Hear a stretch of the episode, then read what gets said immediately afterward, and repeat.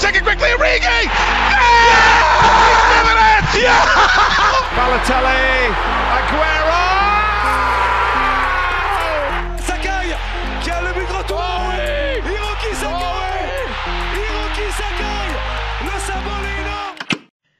Bonjour à tous et bienvenue dans ce 16e épisode d'À travers la passion sur PK Foot. Aujourd'hui, direction l'Andalousie pour parler d'un club fondé en 1890 arborant une tunique rouge et blanche, le FC Séville.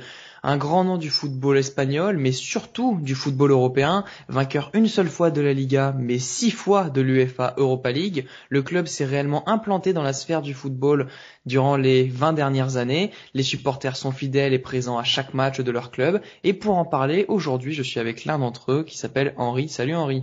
Salut, ça va? Ben, Ça va et toi? Ouais, super. Merci à toi de participer à, à ce- cette émission parce que fait très rare, je ne suis pas venu vers toi pour ce podcast, c'est toi qui es venu vers PK pour parler de ta passion euh, du FC Séville, qui était un club que j'avais noté euh, quelque part dans ma longue liste de clubs à, faire absolument. Et donc voilà, ça, fait plaisir de pouvoir enfin parler d'un club espagnol depuis le temps que je voulais en parler. Mais est-ce que pour les personnes qui écouteront ce podcast, pour que tu sois pas un- un- une personne totalement inconnue, est-ce que tu peux rapidement te présenter? Ouais, bien sûr. Donc moi c'est c'est Henri, j'ai 22 ans et donc bah voilà, comme euh, tous les membres de cette communauté, on est tous fans de foot. Moi j'aime particulièrement euh, voyager, allier le voyage et, le foot. Donc euh, j'ai l'habitude euh, quand je voyage d'aller voir des, des matchs sur place. Donc c'est un peu le grand doping. Donc je suis assez fan de ça. Et voilà, donc je suis supporter du, du FC Séville euh, depuis euh, trois ans maintenant.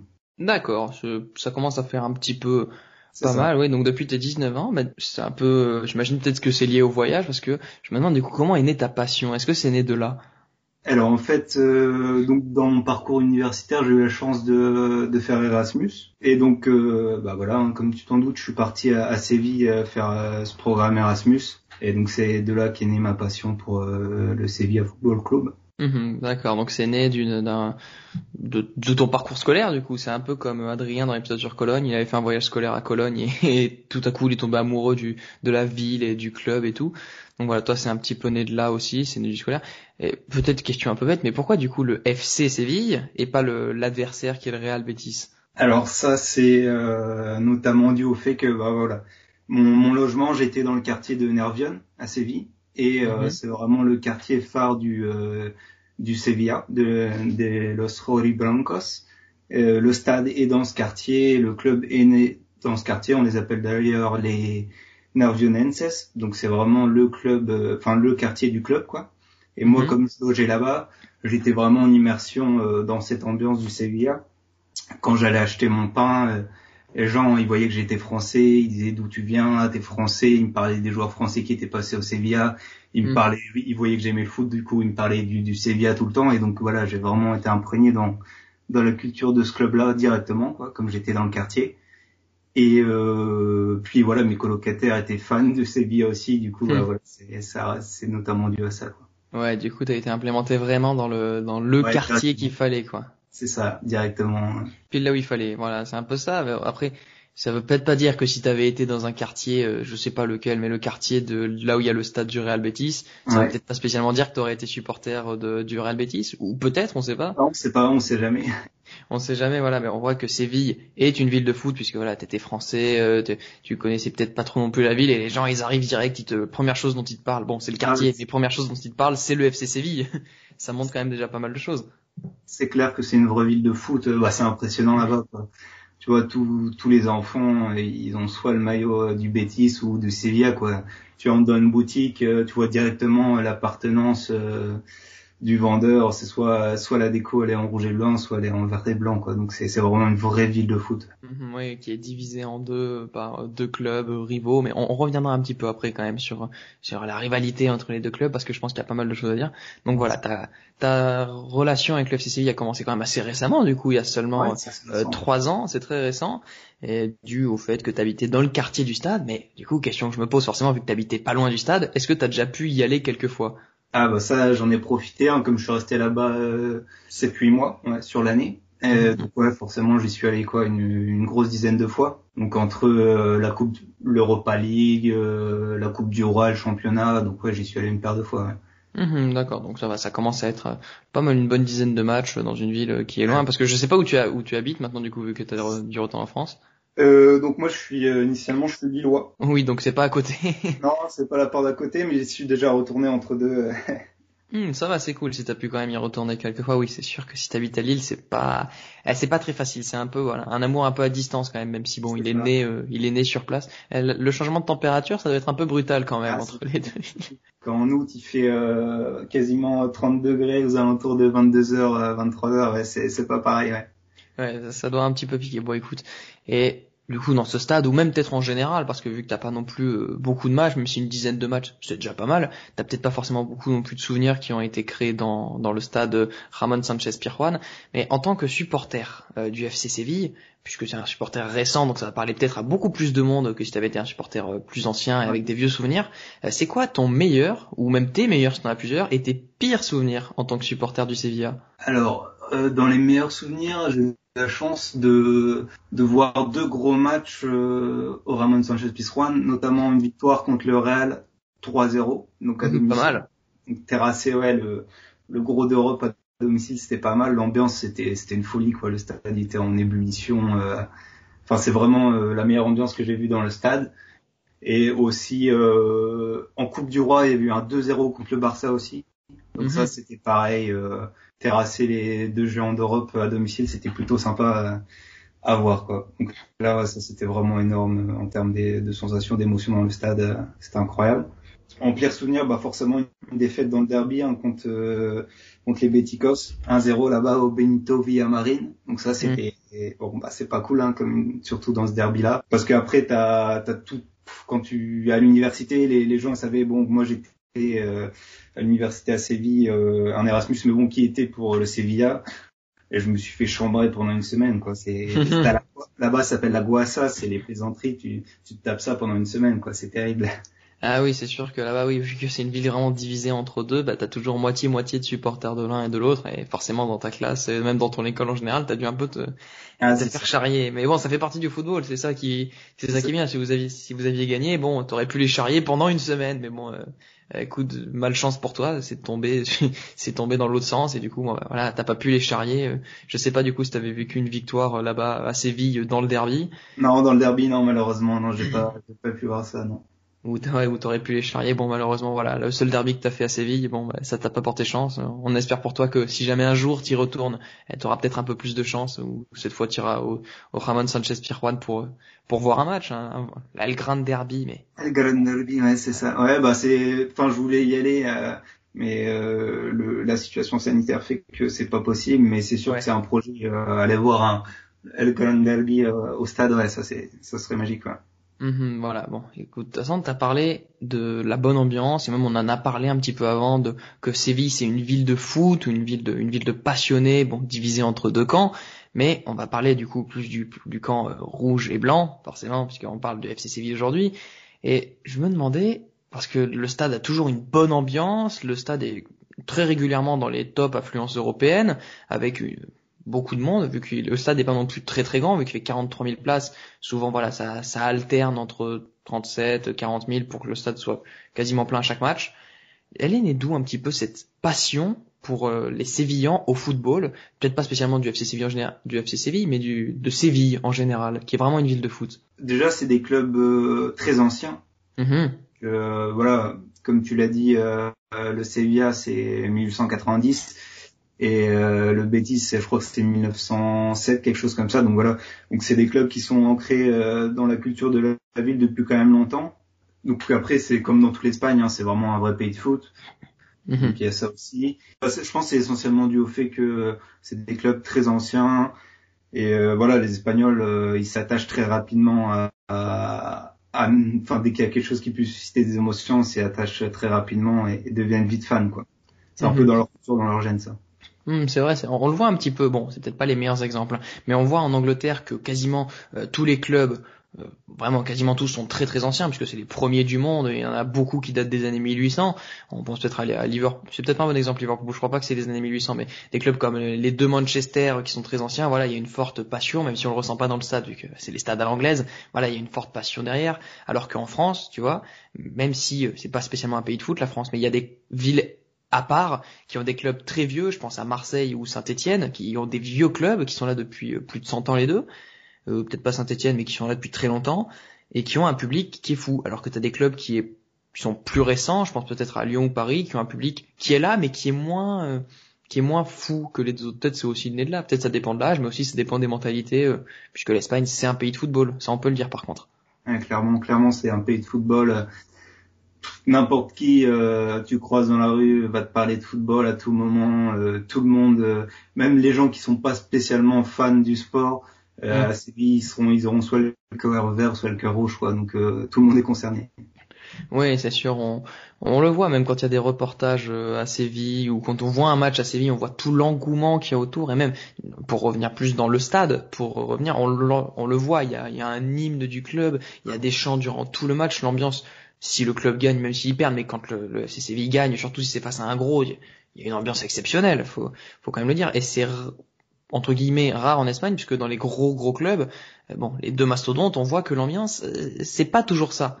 Donc, euh, on voit quand même qu'il y a une sacrée différence avec le FC Séville et que les Sévillans sont vraiment beaucoup plus dans le football que les supporters peut-être qui sont dans le stade pour voir le Real Madrid ou le FC Barcelone. Non, c'est clair que bah, les deux mastodontes que tu as cités, bah, c'est des stades énormes, mais il n'y a pas un, engouement, une ferveur énorme. C'est plus un public de, spectateurs. Au Barça, ils sont là pour voir le beau jeu, mais moins là pour, pour animer les tribunes.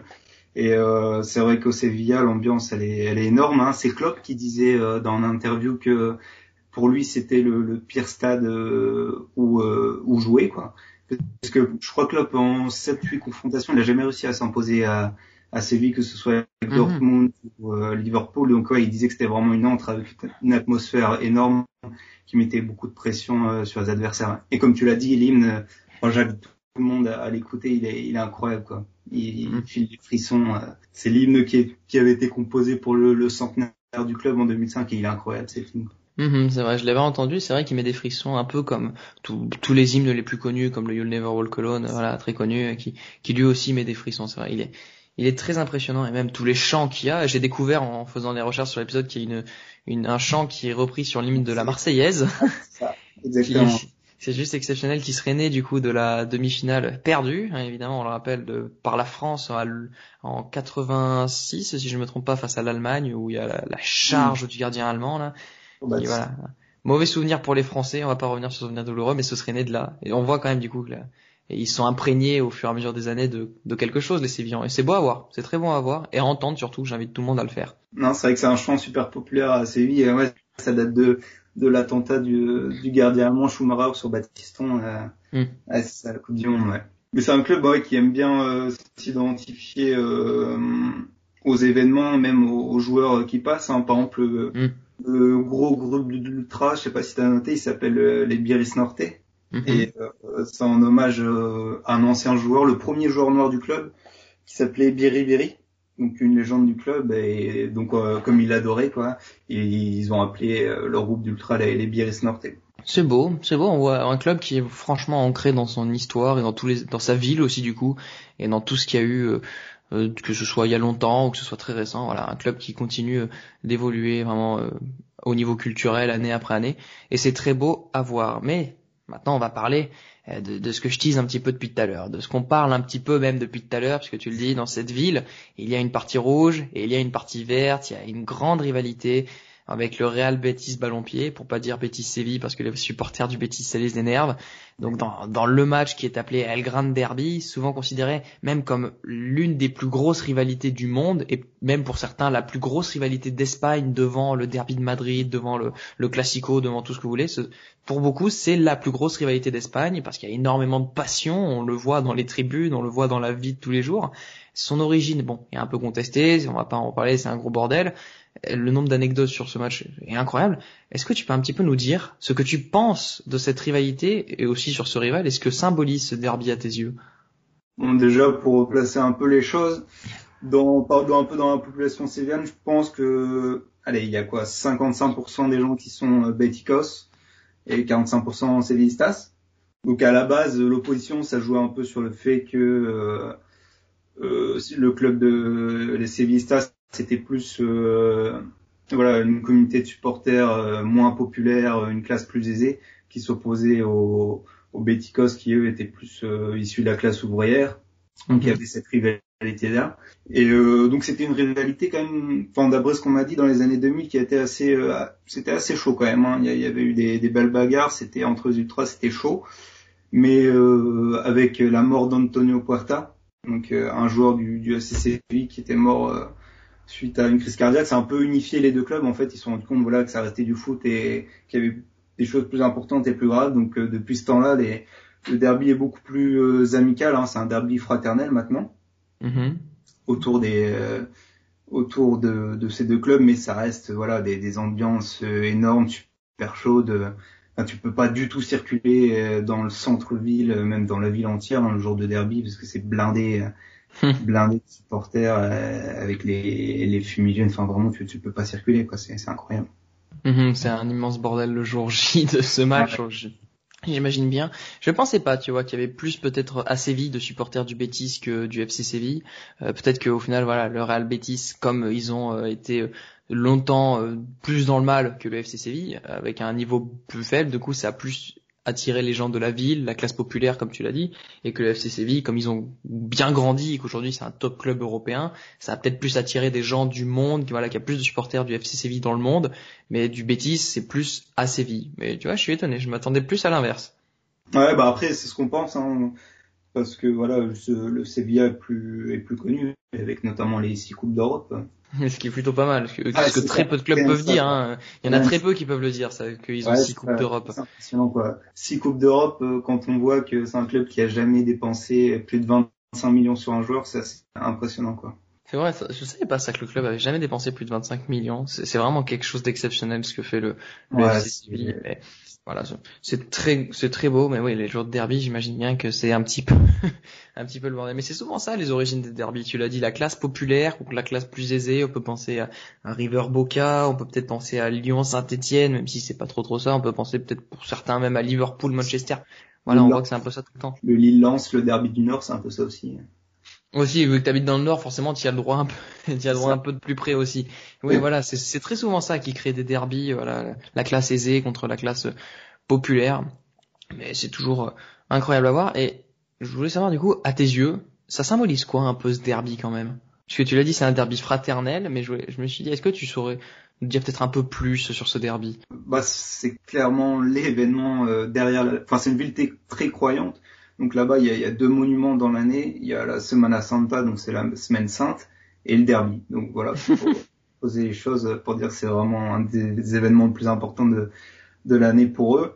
Et euh, donc après, ouais, ce qui est pas mal, ce qui est intéressant aussi, c'est que t'as beaucoup de, en fait, t'as peu de joueurs quand même qui sont passés d'un club à l'autre. Je crois que dans l'histoire, on en a que neuf. Donc mhm. euh, c'est pour dire à quel point euh, ces clubs-là, ils marquent les joueurs, quoi quand ils passent dans un club, en général, ils y restent fidèles. Donc ça, c'est assez beau à voir. Mais par contre, tu as quand même des cas, euh, je crois que c'est Denis Ceballos, Ceballos pour citer, qui, qui avait été formé au, au FC Séville et qui, qui a fini sa formation et a joué avec les pros avec le Betis. Et quand le premier le premier match qu'il fait, euh, enfin le premier derby qu'il fait avec le Betis, il se fait complètement découper par les mecs du, du Sevilla, quoi. Hmm. C'est pour c'est à quel point, euh, voilà, c'est vraiment une question d'honneur, quoi. Hmm, je vois, ouais, il y a très peu déjà généralement de passages entre deux clubs dans les grands derbies du monde. Mais alors là, oui, il y en a eu que neuf dans toute l'histoire en, en 100 ans, puisque bon, ça fait les deux clubs sont centenaires. Ouais, c'est vraiment, ça montre quand même que voilà, c'est pas quelque chose qui arrive souvent, même qui arrive quasiment jamais, puisque bon, ça fait même pas un tous les dix ans. C'est juste énorme de voir une ville avec une telle passion, de voir une telle rivalité, et surtout dans, une même ville, puisqu'il n'y en a pas beaucoup. Des, quand on y pense, des villes qui ont euh, vraiment un derby. Il y a le derby de Madrid, peut-être le derby de, de, Glasgow, le derby un peu de Los Angeles, même s'il est un peu plus loin. voilà, il n'y en a pas beaucoup des derbys dans une ville. Et une ville aussi passionnée, euh, oui, Buenos Aires aussi, j'ai pas pensé, mais voilà, une ville avec autant de passionnés que Séville, voilà, il y en a vraiment pas beaucoup. Et c'est très beau à voir, voilà, de de dire est-ce que tu aurais quand même deux trois mots à dire au, Real, sur le Real Betis ou est-ce que tu veux éviter d'en parler? Euh, non, non, non, je peux dire euh, deux trois trucs. Donc c'est, bon, il y a une anecdote qui est marrante sur le sur le Betis, c'est pour les couleurs du maillot en fait. C'est c'est vert et blanc. On pense que c'est notre parce qu'en fait le drapeau de l'Andalousie c'est vert et blanc, Mhm. Donc on pense que c'est dû à ça, mais non, en fait, c'est dû au fait que dans les créateurs du club, il y avait des, des Écossais. Et euh, mhm. en fait, c'est c'est des mecs qui avaient ramené les couleurs du, du Celtic, quoi. Donc les ah, couleurs, c'est aussi dû à ça. En fait, à l'époque, le Celtic c'était noir et vert. Du coup, au début, le Betis c'était noir et vert, mais après ils ont dit euh, ça va nous porter la poisse, donc on, on va faire blanc et vert, quoi. Comme d'accord. D'accord, je savais pas du tout ça que le, du coup, au final, dans les fondateurs de, du Real Betis, il y avait des Écossais. On en, on en apprend dans cette émission. C'est, c'est incroyable de me dire ça. J'y aurais jamais pensé. Voilà. Donc c'est de là que c'est né. Euh. Et c'est du coup, c'est né de quoi les, les couleurs rouges et blanches du FC Séville?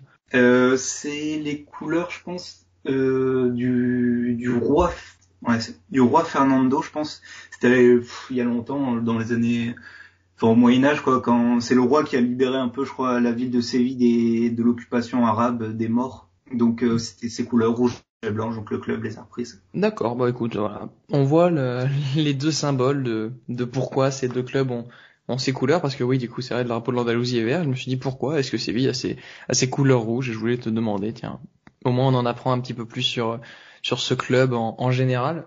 C'est toujours intéressant. Mais maintenant, revenons un peu plus euh, sur un souvenir peut-être un peu plus récent, puisque je sais pas de quand date le dernier euh, Grand Derby, ou s'il y en a un qui arrive très bientôt d'ailleurs. C'est de quand le dernier, ou s'il y en a un qui arrive bientôt? Le dernier, c'était c'était euh, pendant le confinement, c'était euh, à Séville, donc victoire victoire des, des Sévillistes, bien sûr. Mhm. ouais, ouais. sinon, le prochain, le prochain, je pense qu'il arrive, il va arriver bientôt. Honnêtement, j'ai un trou de mémoire, je serais pas dire. Non, fais pas, c'est pas grave. oui, je me doute bien. Dans ta phrase, même le préciser. Je me doute bien que le derby a lieu à Séville, mais j'avais compris que c'était au Ramon Sanchez Pirman. Ouais, le truc des, le truc un peu chiant avec les derbys dans une seule ville, c'est que tu dois préciser le stade. Mais t'inquiète pas, j'avais bien compris de quel stade tu parlais. Mais revenons euh, sur un souvenir un peu un peu plus récent euh, qui date d'il y a quelques mois, de cet été, même tout récemment, puisque après s'être défait de, de Dudelange, de Karabag et de la Poel en poule, après avoir éliminé Cluj, l'AS Roma, les Wolves et Manchester United, ce qui n'est pas rien, le FC Séville se retrouve en finale de l'Europa League pour la sixième fois euh, de son histoire. Et face à eux, il y a l'Inter Milan qui a réalisé un très beau parcours et qui peut peut-être pour certains même partir favori. Et au bout d'une finale euh, hyper serrée, hyper compliquée pour un peu les deux camps, les Sévillans l'emportent 3 à 2, euh, en plus vers la fin d'un match on raconte son camp de Lukaku, est-ce que tu peux nous dire comment tu as vécu ce match si particulier au, vu du contexte spécial qu'il y avait, qu'il y avait aucun spectateur, qu'il était décalé à, à Cologne, qu'il a été repoussé? Comment tu as vécu le jour du match et même ce match? Bah déjà dans un premier temps beaucoup de frustration de pas de par la, la situation sanitaire parce que voilà le déplacement. Enfin je pense j'aurais essayé d'aller le voir et le déplacement des supporters voilà de Séville c'est toujours quelque chose à l'extérieur. On voit en, final ils mettent une ambiance de folie. Donc déjà mhm. un peu de frustration par rapport à ça mais bon comme tout le monde. Et euh, bah voilà hein, comme tu l'as dit c'était un match avec beaucoup de rebondissements. Donc on est passé un peu par toutes les émotions. Il y a Luc De Jong qui a fait un super match. On l'attendait pas forcément à ce niveau-là. Donc ça aussi c'était quelque chose de sympa de dans cette finale et euh, ouais donc enfin incroyable quoi de gagner une, sixième Europa League faire un 6 sur 6 en finale enfin c'est vraiment c'est incroyable quoi pour un club comme ça. Qui est pas, ouais, un club comme ça qui est peut-être pas programmé non plus pour gagner euh, autant de trophées européens. C'est pas un club qui est là pour gagner des trophées européens de base. Quand tu vois que le club a une seule Liga, tu te dis pas que c'est un. Bon, maintenant on le connaît forcément, mais tu te dis pas généralement que c'est un favori pour gagner la compétition. Ah, c'est exactement ça. Quoi. C'est pas comme les les gros. Enfin, on va rester sur l'Espagne, mais Barça Real qui sont là en Europe depuis des années, et des années. Séville sont là quoi depuis les années 2000 en Europe régulièrement et enfin faire un, 6 sur 6 comme ça c'est incroyable quoi surtout comme j'ai dit pour un club qui n'a pas non plus un budget pharaonique quoi oui c'est aussi ça, le club n'a pas un budget pharaonique, c'est un travail très intelligent à Séville. Même on l'a vu, bah, du coup au recrutement de la saison passée, la saison, enfin l'été juste avant la, la, saison où vous faites la finale, on le voit, il y a beaucoup de, de bons petits recrutements qui coûtent pas énormément, il y a beaucoup euh, de, de débarras dans, dans l'effectif euh, de cette époque, et voilà.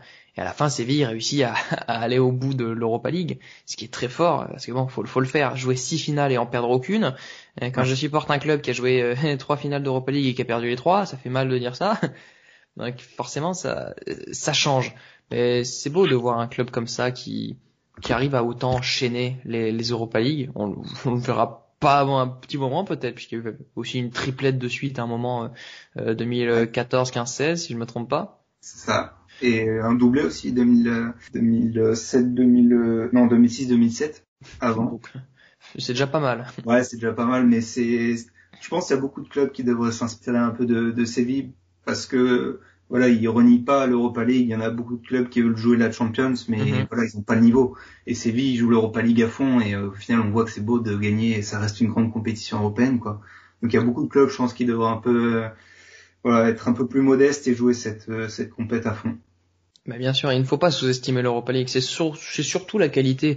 On le rappelle, hein, c'est vraiment la qualité première des clubs français de rappeler que l'Europa League, faut la mettre à la poubelle et tout jouer sur le championnat. Voilà, il y en a plein qui le font. Et on voit très bien que le seul dernier, même les deux seuls derniers clubs français, je pense, qui ont joué l'Europa League à fond, ont fait demi-finalistes et finalistes. C'était Lyon et Marseille. Et qu'on voit que chaque année, on a des clubs français qui vont en Europa League et qui se ramassent la gueule dès les phases de poule. Euh, bon, Marseille l'année d'après, on s'est ramassé en phase de poule, mais bon, c'est pour des situations exceptionnelles.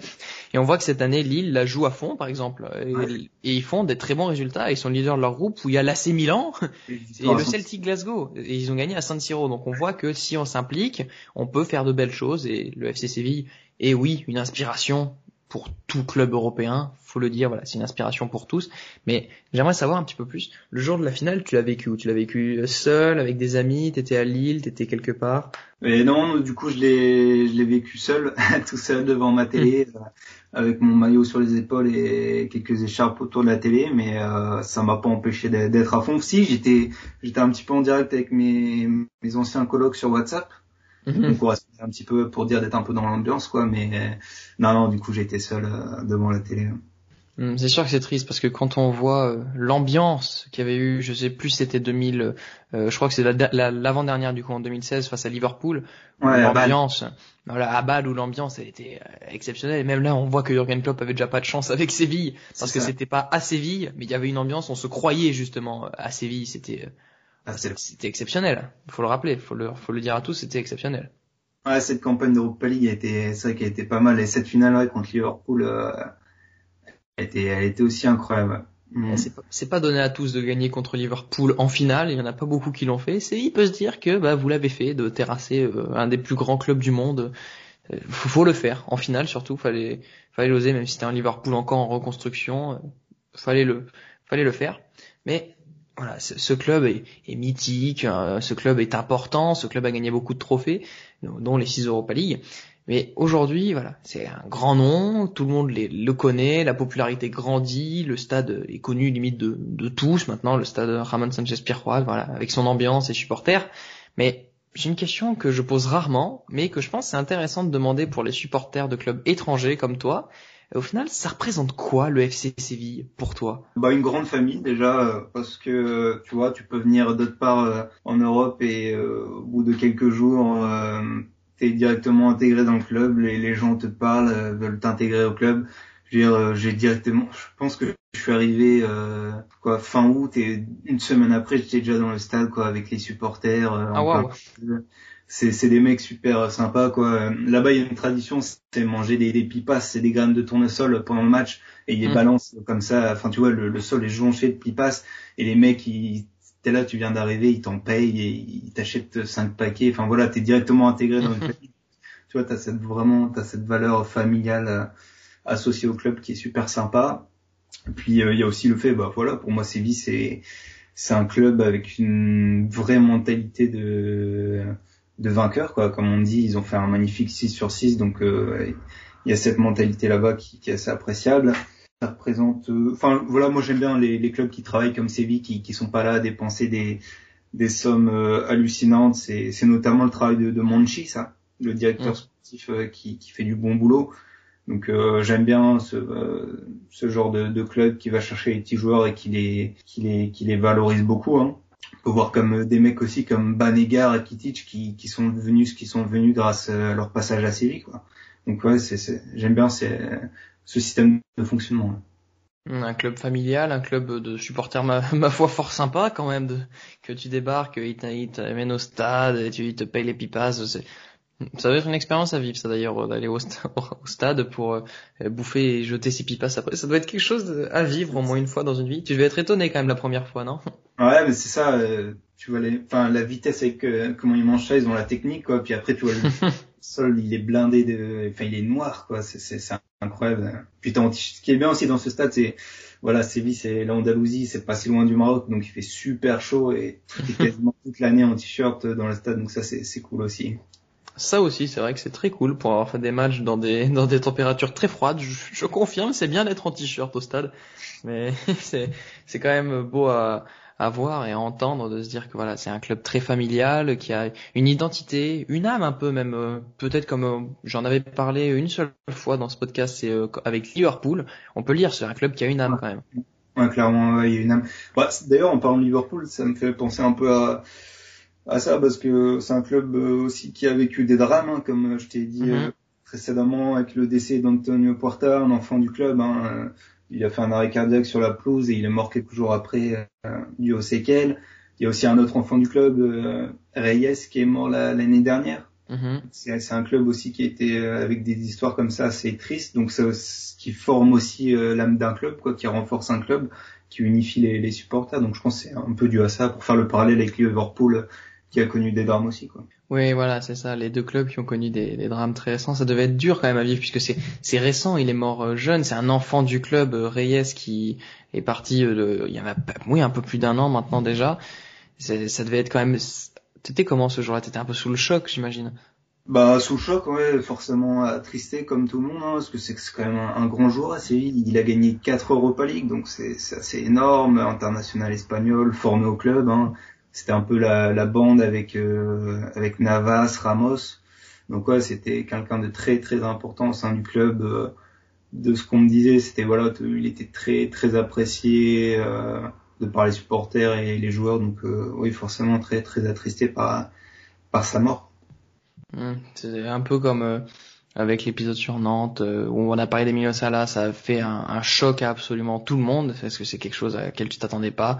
Voilà, un enfant de ton club qui s'en va. Bon, c'est toujours triste euh, à voir, mais ça a permis d'unir peut-être un peu plus les, les, supporters du FC Séville euh, entre eux et même les habitants de Séville, peut-être qu'avec même les supporters du Real Betis, ce ballon pied, qui ont pu se sentir concernés, même si c'est un, un, enfant du rival qui ont apporté leur, leur, leur soutien et leur union aux supporters, euh, à l'adversaire de toujours. J'ai eu des photos assez sympas après euh, après la, la, mort de Reyes, c'était euh, des supporters bah, des Beticos qui avaient floqué le numéro et le nom de Reyes sur leur maillot quoi. Donc ouais, c'est sûr comme tu l'as dit ça ça on voit que toute la ville est au final se met derrière les deux clubs et se rend compte que voilà ça reste des hommes et que mhm. c'est important. Ouais, c'est là qu'on voit encore ce que tu as dit tout à l'heure, que c'est un derby, un derby fraternel, parce que je pense pas qu'il y ait beaucoup de, de derby au monde où tu pourrais voir euh, euh, des choses comme ça, où le club adverse, t'as un flocage avec le, le nom d'un, d'un supporter ou de l'adversaire forcément. Voilà, je pense pas qu'il y en aurait beaucoup, tu pourrais voir ça. Donc c'est quand même très beau à voir et on montre, ça montre l'union euh, plus d'abord sévillane que l'union du FC Séville ou, de, ou du Real Betis. C'est ça, exactement. Et c'est beau à voir. Mais du coup, on a beaucoup parlé du passé. On a beaucoup parlé voilà des, six coupes d'Europe que le club a gagné. On a parlé des derbies. On a parlé un peu, petit peu de l'histoire de Séville et de plein de petites choses. Mais j'aimerais qu'on parle un peu du futur, comme je fais toujours pour vers la fin de ces podcasts, parler du futur du club, parce que voilà, Séville est toujours présent ou quasiment toujours de ces dernières saisons dans le top 7 avec euh, une bonne position cette saison en Ligue des Champions à mi-parcours et devrait se qualifier avec Chelsea puisque derrière Rennes et Krasnodar sont encore sont assez loin ça devrait se faire. Voilà, le club a une certaine stabilité, mais il manque toujours peut-être un petit quelque chose pour Séville, même s'il y a, y a pas, comme tu l'as dit, un budget énorme, que c'est pas un club qui balance à tout va comme le font certains, mais on a toujours l'image que Séville, c'est le club de l'Europa League. C'est un club d'Europa League et depuis des années, on espère peut-être que Séville réussisse à passer le cap pour devenir un club entre guillemets un Champions League, mais ça passe très rarement. Il y a eu un quart de finale en, en 2018 face euh, après avoir éliminé notamment euh, Manchester United, ce qui est très beau. C'est une belle performance pour le club, mais voilà, peut-être qu'il faudrait que ça se reproduise plus fréquemment pour entrer dans une nouvelle ère. Qu'est-ce qui manque euh, à Séville pour enfin devenir un club Champions League? Euh, bah c'est assez surprenant vu, vu le niveau qui s'affiche en Europa, que ça, ça, qu'ils fassent pas plus de, de phases finales en, en Champions. Après, euh, c'est vrai que c'est assez dur à expliquer. Je pense que l'équipe est euh, cette année. Je pense que dans les années précédentes, c'est vrai qu'il manquait de profondeur, clairement. Mm-hmm. Il y avait que un 11 type et après euh, les joueurs qui rentraient, ils, ne faisaient pas assez la différence. Là, là cette année, il y a, il y a un beau banc. en plus de, de l'effectif qui est très solide. Mais euh, après, c'est vrai que c'est pas, il manque toujours un ou deux joueurs à des postes clés qui sont pas assez efficaces. Donc par exemple cette année, je pense que voilà, on pourra pas, on pourra faire une belle campagne en, en Champions, mais pas non plus aller tellement loin parce que il manque clairement un, neuf de top niveau. C'est pas avec De Jong ou El Nesri que tu peux tu peux gagner une compète comme la, Champions quoi. Donc je pense qu'à certains postes clés, euh, parfois il manque vraiment des, des pointures. D'accord, je vois, il manque quand même quelques petites choses dans l'effectif, mais l'effectif est, c'est vrai, très bon, peut-être même, comme tu le dis, bien meilleur que les années précédentes. Mais qu'est-ce qui, euh, qu'est-ce que c'est pour toi une campagne réussie en Ligue des Champions cette saison? Bah, quand on voit ce qu'a fait euh, dernièrement des, des clubs comme euh, l'Ajax, euh, l'Atalanta, tout ça, euh, je pense qu'on peut avoir de l'ambition. Hein. C'est pas des, des, clubs qui sont, enfin l'Atalanta, voilà, hein, c'est rien par rapport à Séville. Oui. Donc, que clairement, il y a moyen de viser un quart de finale, une demi. Et bon, après en Champions, ça dépend vraiment du tirage, quoi. Mais je pense surtout, oui. Faut, ce serait pas mal d'essayer d'aller au-delà des huitièmes. Oui, c'est sûr, parce que bon, ce serait beau oui, de voir Séville, un, autre petit outsider hein, qui vient se glisser dans les dans les quarts de finale, alors que l'année dernière on a vu euh, l'Atalanta et Leipzig, euh, Leipzig qui disputait une de ses premières campagnes et qui qui a réussi à passer en quart de finale et qui va même en demi face à Paris. Oui, de l'autre côté, t'as l'Atalanta euh, qui est là et qui est en quart de finale pour sa première campagne, ce qui est très beau. Donc on verra ce qui peut devenir de Séville. Et oui, ça dépend du tirage, parce que si tu tires un club entre guillemets petit euh, en huitième, t'as de bonnes chances de passer. Alors que si tu tires le Bayern Munich, ça va peut-être te rappeler des mauvais souvenirs, mais voilà, c'est un peu, ça va pas être facile. Mais voilà. C'est vraiment tributaire du, du, tirage au sort, comme tu le dis. Hein. Bien sûr, on verra, voilà, parce que on le rappelle, Séville qui, bon, même si vous avez gagné 6 Europa League, c'est très triste à dire, mais vous n'avez gagné qu'une seule Super Coupe d'Europe, voilà, la finale entre vainqueur de la Ligue des Champions et de la Ligue Europa, alors que pourtant les résultats, souvent, eh, c'est pas tout le temps le vainqueur de la Ligue des Champions qui gagne, souvent c'est assez mitigé. Mais voilà, Séville a, jamais trop de chance avec ses finales et la dernière en date c'est euh, la finale perdue face au Bayern euh, en prolongation, si je me trompe pas, euh, de buts à 1 ou dans le temps ou vraiment très tard. Je... Oui voilà, en prolongation, c'est ça. À la rage quoi, mais c'est vrai que Séville a fait un très bon match hein, dans le contre, mhm. contre le Bayern, donc c'est vraiment c'était vraiment dommage, mais ouais, assez encourageant. Hein. On a bien sûr. C'était capable de tenir tête au, à la machine qui était le Bayern quoi, qui est le Bayern.